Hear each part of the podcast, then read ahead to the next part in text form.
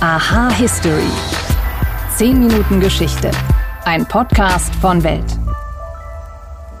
Erinnert ihr euch noch an euren Sexualkundeunterricht in der Schule? Manche von euch gehen ja noch in die Schule, da ist das wahrscheinlich noch gar nicht so lange her. Bei mir war das damals eine ziemlich zähe Angelegenheit. Eine steife Lehrkraft und 30 giggelnde Schüler, für die das alles total komisch war. Aber zum Glück sind wir hier nicht in der Schule, daher ganz ohne lustiges Gekicher. Heute sprechen wir über Dildos.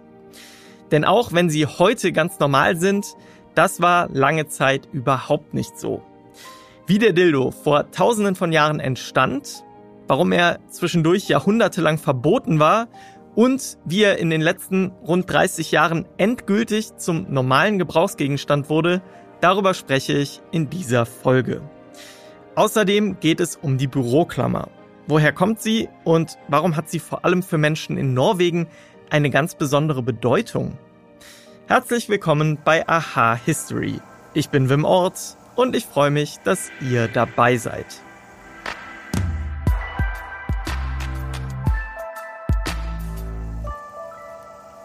Der Dildo also.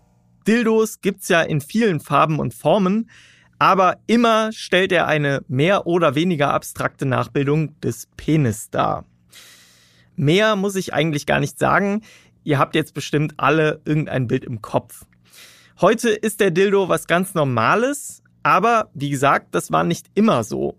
Und ich möchte heute herausfinden, wo der Dildo seine Ursprünge hat. Wie hat er sich über die Jahrtausende entwickelt und warum war er im Mittelalter verboten? Über diese Fragen spreche ich mit Anna Gänger. Sie ist Leiterin des Museums Lapothek in Hamburg, in dem sich alles um die Geschichte von Sexspielzeug dreht. Hallo Frau Gänger, hallo Anna. Hallo. Fangen wir erstmal mit dem Namen an, Dildo. Wo kommt dieser Begriff her?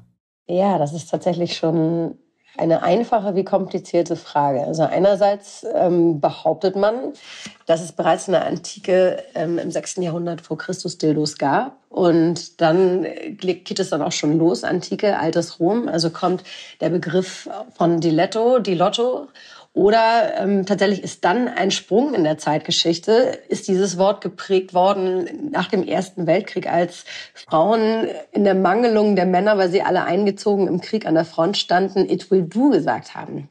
Und man, also man glaubt, da liegen ja jetzt so viele Jahrhunderte zwischen, dass es völlig wahnwitzig ist, dass die Menschheit sich da so uneinig ist, wo dann nun das Wort herkommt. Aber so grundsätzlich in der Semiologie, ähm, finde ich, bleibe ich eigentlich gerne beim Diletto, Dilotto. Diletto steht für Entzücken ähm, aus dem Lateinischen oder Dilectio sowie Delektieren. Das macht dann so in meinem feingeistigen Kopf irgendwie macht das mehr Sinn als it will do, als dusselige Zusammenfassung einer nicht sich klar ausdrückenden Frau diese Namensgebung zuzuschreiben. So oder so, du hast jetzt schon gesagt, Sexspielzeuge und auch Dildos waren in der Antike schon bekannt, schon vor 2600 Jahren. Was hat man damals verwendet?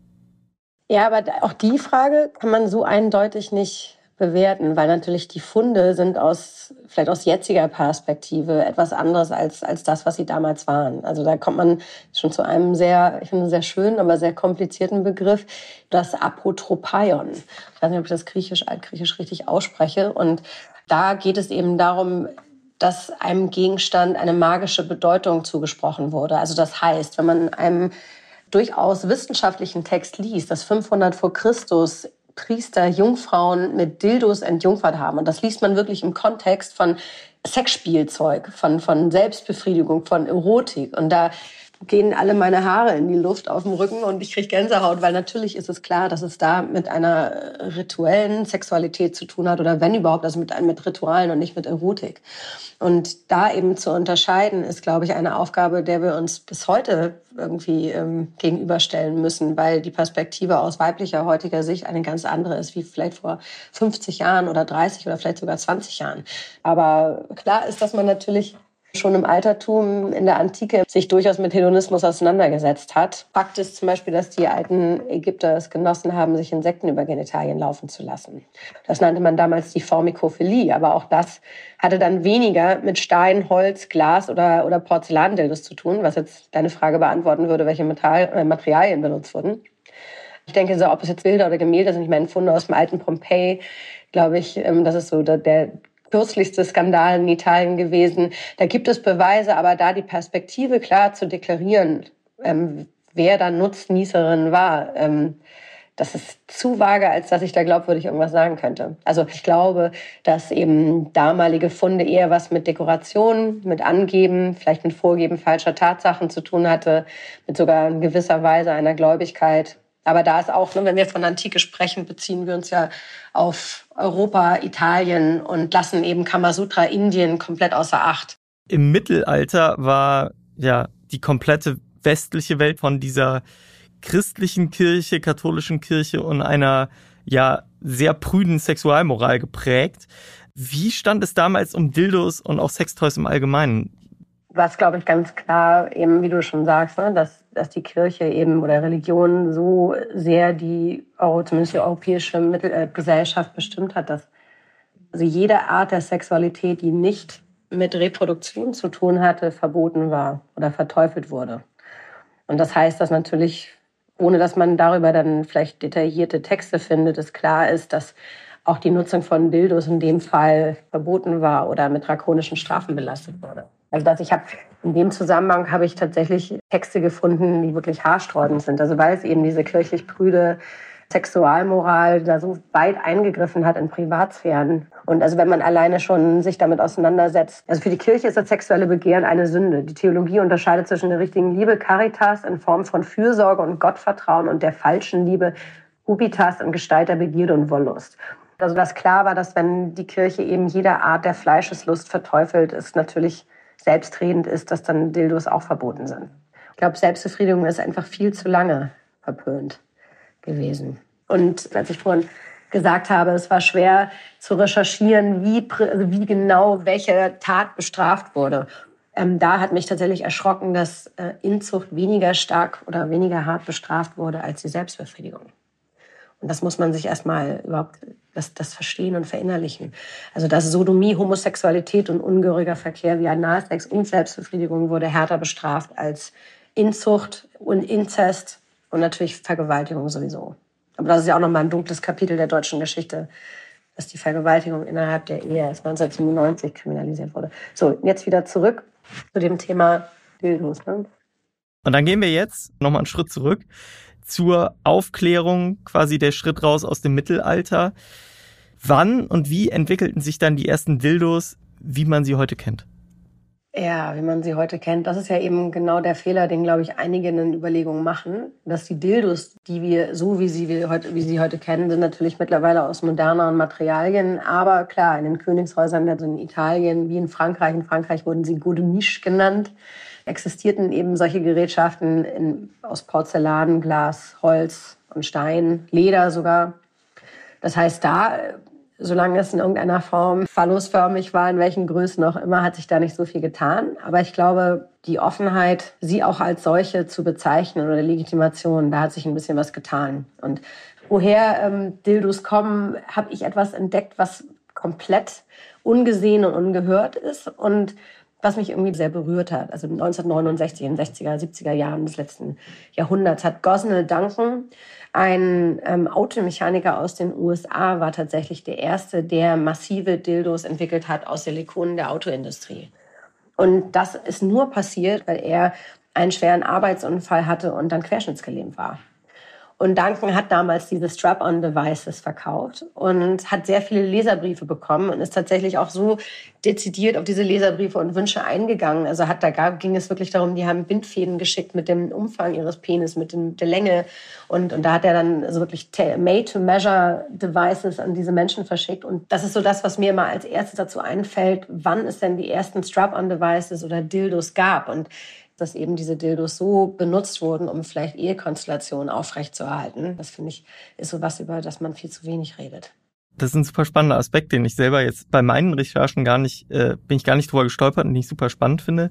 Wann und wie hat der Dildo sich dann zu diesem, ja, ich nenne es mal quasi selbstverständlichen Gegenstand entwickelt? Ich denke, dann wirklich so spät wie die 90er Jahre, Sex in the City. Ich glaube, man, das ist tatsächlich, so also merkwürdig ist so eine große Wichtigkeit einer amerikanischen Fernsehserie zuzuschreiben, so klar, wenn ich mich entscheiden müsste, etwas so klar so zu positionieren, würde ich es da verorten. Und ich finde nach wie vor, dass eben moralische Integrität und sexuelle Exaltiertheit, Bildung, Wortwitz und Kreativität durchaus koexistieren können. Also 1998, das weltweit am meistverkaufteste Sexspielzeug war der Rabbit. Und das wurde er deshalb, weil Charlotte in dieser Serie ihn benutzt hat und tatsächlich so eine maßgebliche Rolle dann zu spielen eben in der weltweiten Entwicklung. Also dass diese intelligent, modern, interessant, aber durchaus seriös gesellschaftlich eingegliederten Frauen, ne, die, die, also weltweit alle Mädchen und Frauen wollten denen nacheifern. Ich denke, das, das hat wirklich den, den Sprung nach vorne auf jeden Fall erleichtert. Dass eben Carrie, Miranda, Samantha und Charlotte so offen mit ihrer Sexualität umgegangen sind und das so so zum Thema gemacht haben. Also wenn mich Beate Use, klar, Pionierin, deutsche Wohnzimmer, aber wir haben uns ja als Kinder oder als junge Menschen schon fremdgeschämt, wenn wir die Kataloge haben irgendwo rumliegen sehen. Und er Sex in the City halt ist halt mit Make-up, Schuhen, guter Beleuchtung und Cocktails dann wirklich schick gemacht, sich dem zu stellen oder selbst mit dem Thema Selbsterfüllung zu stellen. Und eben aber so mit dieser Leichtigkeit und mit so viel Humor mit Sexualität umzugehen, das ist auch für meine eigene sexuelle Prägung, ist, ist das so der, der Mark. Ich glaube, das ist tatsächlich so in 90er Jahre, Ende 90er Jahre und Sex in the City. Ne? Und dass dieses Verständnis, dass man als Frau alles auf einmal sein kann. Also dass man eben, was ich meinte, moralische Integrität durchaus koexistieren kann mit ähm, sexueller Selbstbefreiung. Das ist eine Entwicklung, die wir Sex in the City zu verdanken haben. Habe ich so noch nie drüber nachgedacht, aber ich glaube, es ist tatsächlich vielleicht so einfach. Dann wechseln wir jetzt zum Abschluss nochmal einmal die Seite. Bei Männern sind entsprechende Sextoys ja noch deutlich stigmatisierter. Woher kommt das? Und gibt es da auch eine Entwicklung in dieser männlichen Sextoy-Landschaft? Tatsächlich diese Frage, die ist noch nicht wirklich gut wissenschaftlich beantwortet und ich kann da auch nur Mutmaßungen anstellen. Und das hat eben, ich glaube, Penis und Phallus. Und tatsächlich ist das so der Bogen, der sich dann über die ganze Geschichte zieht. Dass nämlich der Penis nie nur ein Penis war, sondern eben diese große magische, symbolische Bedeutung hat, ob wir nach Indien, nach Asien, Steinskulptur. Also es gibt halt so viel, da sind so viele Rituale dahinter, dass das automatisch zu einem Druckaufbau in der Wichtigkeit führt. Und dass ein Mann eben seine Männlichkeit dann wirklich runter reduziert von der Funktionalität seines Geschlechtsorganes abhängig macht. Die Funktionalität hat was mit Familiengründung zu tun, hat was mit Männlichkeit zu tun, kriegerische, also gerade wenn man sich Rüstungen anguckt, da hat was, da, da hängt so viel daran historisch, dass es einfach so kompliziert ist, sich als Mann auch in der Jetztzeit einzugestehen, dass ein Sexspielzeug, also ein Hilfsmittel, nicht die Männlichkeit oder die Stärke oder die autarke Selbstverständnis reduziert. Und ich glaube, das wirklich aus den Köpfen raus zu reduzieren, ist bis heute schwierig. Aber da muss ich immer, ich bin eine cis-heteronormative Frau. Wie kann ich für eben die Selbstwahrnehmung eines homosexuellen Mannes sprechen oder eines Transmannes oder es gibt ja so viele identitäre Unterschiedlichkeiten. Aber was ich einfach nur also mir vorstellen könnte, was eben das Ganze problematisiert, ist, dass wir den, den Phallus, den Penis, noch mit so viel mehr verbinden als einfach nur Fortpflanzung oder, oder sexuelle Lust.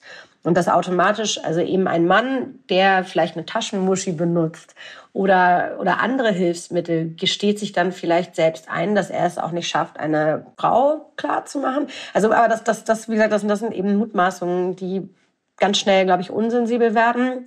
Aber da, sind wirklich, da ist auch die Interferenz zwischen so vielen Themen. Aber ich glaube wirklich, die Hauptproblematik könnte daran liegen, dass eben der Mann und sein Penis, sein Phallus nicht nur mit ähm, sexueller Lust und Fortpflanzung zu tun hat, eben, sondern so viele andere identitäre Verknüpfungen noch dazugehören. Anna Gänger, vielen, vielen Dank für die spannenden Einblicke. Nach dem Hilfsmittel für die sexuellen Bedürfnisse geht es jetzt um ein wichtiges Hilfsmittel im Büro. Die Büroklammer. Es ist heute nicht mehr ganz klar, wer den Draht zuerst so gebogen hat, aber ein Land, das hat auf jeden Fall eine ganz besondere Verbindung zu der Klammer. Wer die Idee gehabt haben könnte und warum die Büroklammer ausgerechnet in Norwegen so wichtig ist, das erkläre ich euch jetzt.